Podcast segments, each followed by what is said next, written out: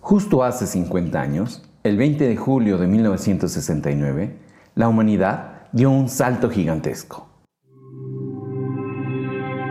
Capcom, we're go for landing. Eagle Houston, you're go for landing, over. El hombre llegó a la luna y lo recordamos como un hito en la historia de la humanidad. Pero ¿sabías que a tan solo 13 minutos del histórico alunizaje todo estuvo a punto de no suceder? ¿Quieres saber qué pasó y cómo se relaciona esto con nuestro plan de cómo despedir a tu jefe? Bueno, pues acompáñanos en este episodio y con esto comenzamos. Imagínate cómo estaba el Centro de Control Espacial Houston de la NASA el día del primer alunizaje. La tensión estaba al límite. Las comunicaciones entre la nave espacial y la Tierra comenzaron a cortarse de forma intermitente y cada vez más continua. We can't communicate to them, they can't communicate to us. La tecnología de esa época, que equivaldría tan solo una fracción de la actual con la que cuentas ahora en, tu teléfono celular, estaba totalmente topada. There was something happening inside the computer that we did not understand. El combustible del módulo solo duraría para 30 segundos más. they were running out of gas. He's telling me we got 60 seconds of fuel. El punto de aterrizaje planeado con años de antelación se había perdido totalmente de vista, ya que iban más rápido de lo esperado y de continuar sobrevolando existía la posibilidad de estrellarse dentro de un gigantesco cráter. Neil kept changing his landing area, keeping on going forward and forward because he was overflying a large crater. We got 30 seconds of fuel. My mind was, that's it, we're not going to land. De repente, a tan solo 13 minutos del alunizaje, se pierde todo contacto. It was dead silence in mission control. Everybody listening. Are they going make it? Are they going make it? Había que enfrentar decisiones difíciles y reaccionar rápidamente, sin nada de tecnología. Ahora, todo dependía del comandante Neil Armstrong. Con sus casi 40 años y sus más de 2.000 prácticas en la Tierra, llevaba tan solo cuatro días de experiencia de vuelo en el espacio y tenía al mando los controles de la nave espacial llamada Águila. Hola, ¿qué tal? Yo soy César Enríquez, un marketer apasionado, emprendedor progresivo que apoya empleados para que alcancen su independencia financiera y también, lo tengo que confesar, soy muy aficionado al espacio. Y por eso, hoy, aprovechando el 50 aniversario de la llegada del hombre a la luna, me pareció providencial hablarles del tema, ya que si vamos a hacer un lanzamiento de nuestro futuro emprendimiento, tenemos que saber cuáles son los principales pasos para hacerlo, tomando como ejemplo un gran lanzamiento. Y precisamente les voy a hablar del programa Apolo, que llevaría el hombre a la luna por primera vez en la historia de la humanidad. Como recordarán los dos episodios anteriores, lo primero que tenemos que tener claro antes de desarrollar cualquier producto o público objetivo es establecer correctamente nuestra aspiración. Y en el caso del programa Apolo, todo empezó con un compromiso por parte de su líder, en este caso, el presidente de los Estados Unidos.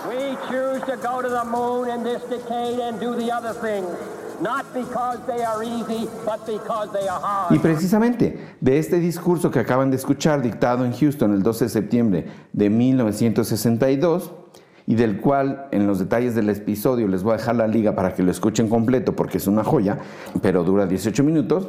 Entonces, si desglosamos el objetivo central de este speech de John F. Kennedy, que inspiró no solo a toda una nación, sino al mundo entero, y que dio inicio a la gran competencia espacial entre Estados Unidos y la Unión Soviética, quien por cierto ya les llevaba bastante ventaja. Vemos que cumple perfectamente este speech con la conocida técnica empresarial de cinco pasos para establecer objetivos que denominamos SMART, que si lo traducimos al español, sí, significa inteligente, pero también es el acrónimo de cinco letras para eh, desglosar simple, medible, alcanzable, resultado y en tiempo. Entonces, el objetivo establecido en este discurso en cuestión de Kennedy es por supuesto simple. Todo el mundo, hasta un niño, entiende que se trata de llevar y regresar un hombre a la luna. Así de claro.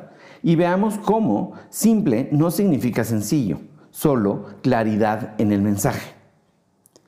Por supuesto que también es muy medible, siguiendo con la M del acrónimo, ya que establece que debe ser logrado de manera segura y la manera de medirlo sería si llegó vivo, con bien, en una pieza y si pisaron la superficie lunar tomando evidencia para comprobarlo. Continúo con la A del acrónimo que significa alcanzable. Es aquí donde me gustaría que nos detuviéramos un poco, ya que para muchos lo alcanzable cae de nuevo en lo fácil, lo confunden con lo de simple. Y no, no es así. De hecho, el llevar el hombre a la luna se antojaba casi imposible. Nunca antes se había hecho esto, por supuesto. Así que cuando nosotros establezcamos nuestros objetivos de tipo SMART, tenemos que situar inteligentemente la A de alcance, ya que hay que enlazarla con algo retador. Ya que si nos la ponemos muy fácil, vamos a perder el interés muy pronto. Y si por el contrario lo establecemos muy complicado, nos vamos a frustrar igual de rápido. Entonces, el equilibrio del alcance depende de lo que sabemos que podemos hacer, de lo que ha sido posible para establecer el reto y llegar a donde otros no han llegado. Así de fácil y así de complicada la A del alcance. Por supuesto, cuando hablo de alcances, olvidémonos de las críticas y del qué dirán y del típico eso no es posible, que lo dicen sobre todo gente que nunca lo ha intentado, ya que incluso Estados Unidos si nos situamos en ese momento en que Kennedy establecía este objetivo nacional, estaba en la retaguardia. Todo mundo se burlaba de él y decían, llevar a un hombre a la luna es imposible. El primer lanzamiento que había tenido Estados Unidos a finales de 1957, irónicamente, lo denominaron Vanguard o vanguardia en español, pero fue todo lo contrario, los puso totalmente en la retaguardia, ya que explotó como chinampiña. E incluso toda la prensa estadounidense lo denominó, en lugar de Vanguard, como se llamaba, lo denominó como el lanzamiento del satélite Kaputnik, haciendo sorna del exitoso lanzamiento soviético del Sputnik como el primer satélite artificial en órbita de la humanidad y que ya giraba en la órbita del planeta y todo el mundo tenía miedo porque el VIP se oía cada determinado tiempo y todos sabían que allá arriba los rusos habían logrado llegar antes que los estadounidenses. Kennedy, aún y a sabiendas de esto, lo establece como un objetivo prioritario de su administración, aun y cuando la URSS ya había puesto un hombre en órbita, al famoso Yuri Gagarin. Eso sí, a costa de matar a muchos animalitos, entre ellos la famosa perrita laica. Y poco les faltaba también para llegar y posarse en la luna. Entonces iban muy atrás y aún así su ambicioso objetivo puso en marcha a una nación. Avanzando con el acrónimo SMART, para establecer objetivo. La R de resultado se establece cuando Kennedy menciona que elige el objetivo no porque sea fácil, sino porque es difícil y el resultado de ganar este reto va a establecer su capacidad de liderazgo y organización para encontrar sus mejores habilidades como nación. Él era el resultado que estaba esperando, no tanto poner el hombre en la luna, sí, pero aparte quería medir su capacidad de organización y de infundir en el público estadounidense esa imagen de liderazgo que él buscaba. Entonces, si cierro el acrónimo SMART con la última letra eh, de T, de SMART, esa letra establece el tiempo. En cada objetivo que establezcamos hay que definir fechas, ya que de lo contrario se va a quedar en el limbo pues como los sueños, se queda como un sueño ahí guajiro porque no le ponemos tiempo. Entonces recordemos que a los sueños que se les pone fecha se convierten en objetivos. Y Kennedy lo deja muy claro al final su discurso. Esto va a suceder antes de terminar la década. Y es precisamente en 1969, a siete años de haber establecido este objetivo, exactamente hace 50 años, en julio, es cuando finalmente sucede y se hace historia. Y el hombre llega a la luna. El aprendizaje moraleja de esto es que si no tenemos un objetivo establecido por escrito y bajo el acrónimo SMART, no podremos avanzar con nuestro emprendimiento y plan de despedir a nuestro jefe.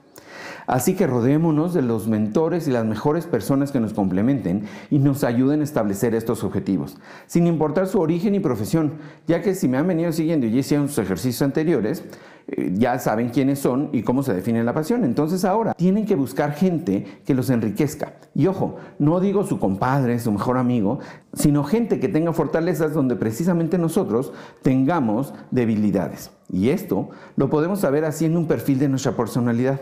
Les recomiendo que entren a la página de 16personalities.com o 16 personalities en inglés, 16 con número, y se las escribo también en los comentarios del episodio para que la puedan accesar, donde podrán encontrar su perfil personal y donde sabrán qué tienen que mejorar y en qué habilidades se pueden apoyar como sus fortalezas individuales. Como por ejemplo, y siguiendo mi relato de la NASA, ¿Saben cómo descifraron el poder poner un hombre en la luna y regresarlo sin necesidad de tener otra base de lanzamiento lunar? Pues precisamente haciendo un brainstorming, juntando a todos los recursos posibles de su alrededor, desde el director de la NASA hasta el jefe de intendencia. Y es que el problema no era hacer llegar una nave a la Luna. De hecho, para ese entonces ya se había lanzado el Voyager, que ya había pasado en ese tiempo hasta por Saturno, y que el día de hoy ya está, fuera de los confines de nuestra galaxia. El verdadero problema de mandar un hombre a la Luna era cómo regresarlo Mandarlo era fácil, tenían todo el poder de los misiles, eh, que estuvo involucrado hasta Von Braun, que es el que hizo el de la bomba atómica y que trabajó con Hitler, pero ya todo estaba listo para mandarlo. El problema era cómo regresar. Aparece un contador, imagínense, y quiero precisamente aquí hacer una pausa. Cuando haga referencias a otras profesiones, no significa que yo crea que el marketing, aun y cuando todo lo que me apasiona, sea mejor que otras disciplinas. Y en específico, pido disculpas por los psicólogos que se pudieron haber sentido ofendidos en el episodio pasado. De hecho, me reclamaron de ello. Porque cuando hable de psicólogos, contadores u otras profesiones, lo hago en referencia al marketing y de ninguna manera pretendo denostarlos, sino por el contrario, resaltar las fortalezas y debilidades, como cualquier disciplina, todos tenemos, incluido el marketing. Y que si bien dije que los psicólogos tenían problemas al iniciar su carrera, también creo firmemente en que todos podemos evolucionar y procesar nuestras carencias humanas en el desarrollo de nuestra profesión. O nos podemos poner peor también. Pero todos tenemos ese derecho de la duda de que podemos mejorar.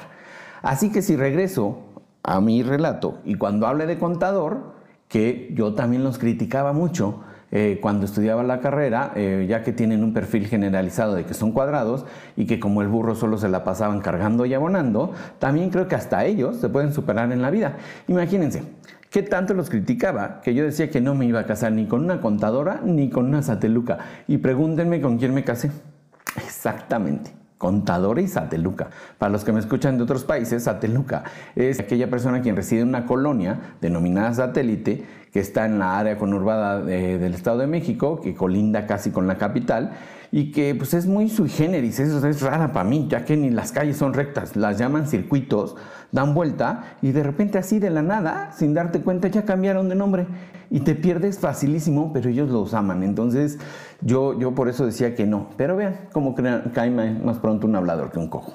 Entonces, eh, bueno, hasta con decirles que tiene una zona azul, que es de todo menos azul, pero es justo en las diferencias donde estoy convencido que vamos a encontrar nuestras fortalezas y puntos de equilibrio y nos tenemos que rodear de esas personas que saben otra cosa que nosotros no sabemos.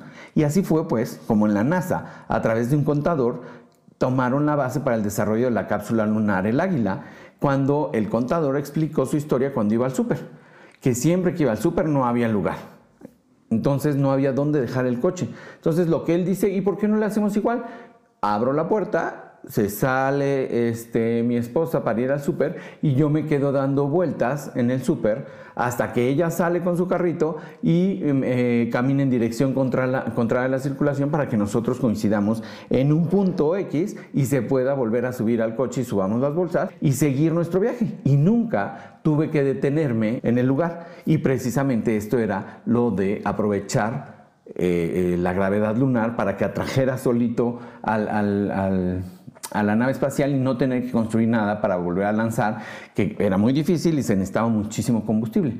Entonces, cuando estemos a punto de lanzar nuestro futuro emprendimiento, mientras estemos trabajando para poder despedir a nuestro jefe, recordemos los 13 minutos antes del aterrizaje del módulo lunar.